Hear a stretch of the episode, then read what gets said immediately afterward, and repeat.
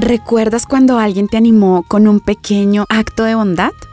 Este es un mensaje escrito por Mary Lowman de The Christian Working Woman en español.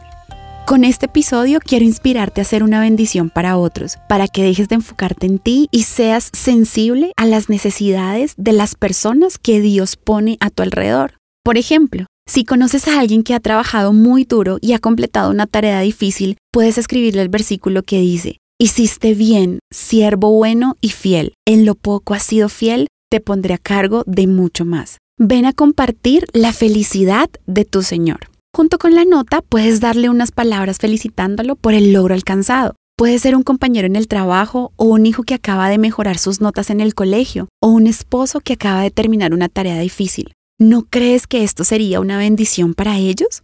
En la iglesia hay muchas personas que sirven voluntariamente, conocidos como los que hacen el trabajo sucio y que están detrás de bambalinas. No reciben mucho reconocimiento, pero son fieles. Supongamos que les das a uno de ellos una tarjeta física que diga, sirvan el uno al otro con amor y les agradeces por su vida de servicio. No puedo imaginar lo bendecidos que estarán con el simple hecho que alguien se fije en ellos y les demuestre aprecio. También podemos bendecir a otros compartiendo mensajes que desafíen y confronten.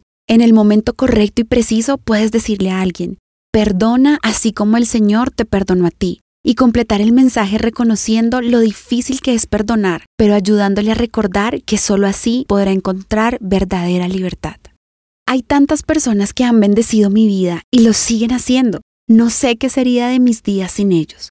La verdad es que nos necesitamos los unos a los otros, tanto para levantarnos como para confrontarnos. Solo hazlo. Encontrarás copias de este devocional en la página web de christianworkingwoman.org y en español por su presencia radio.com. Búscanos también en tu plataforma digital favorita. Estamos como The Christian Working Woman en español. Gracias por escucharnos. Les habló Giselle Quiseno con la producción de María Alejandra Fajardo.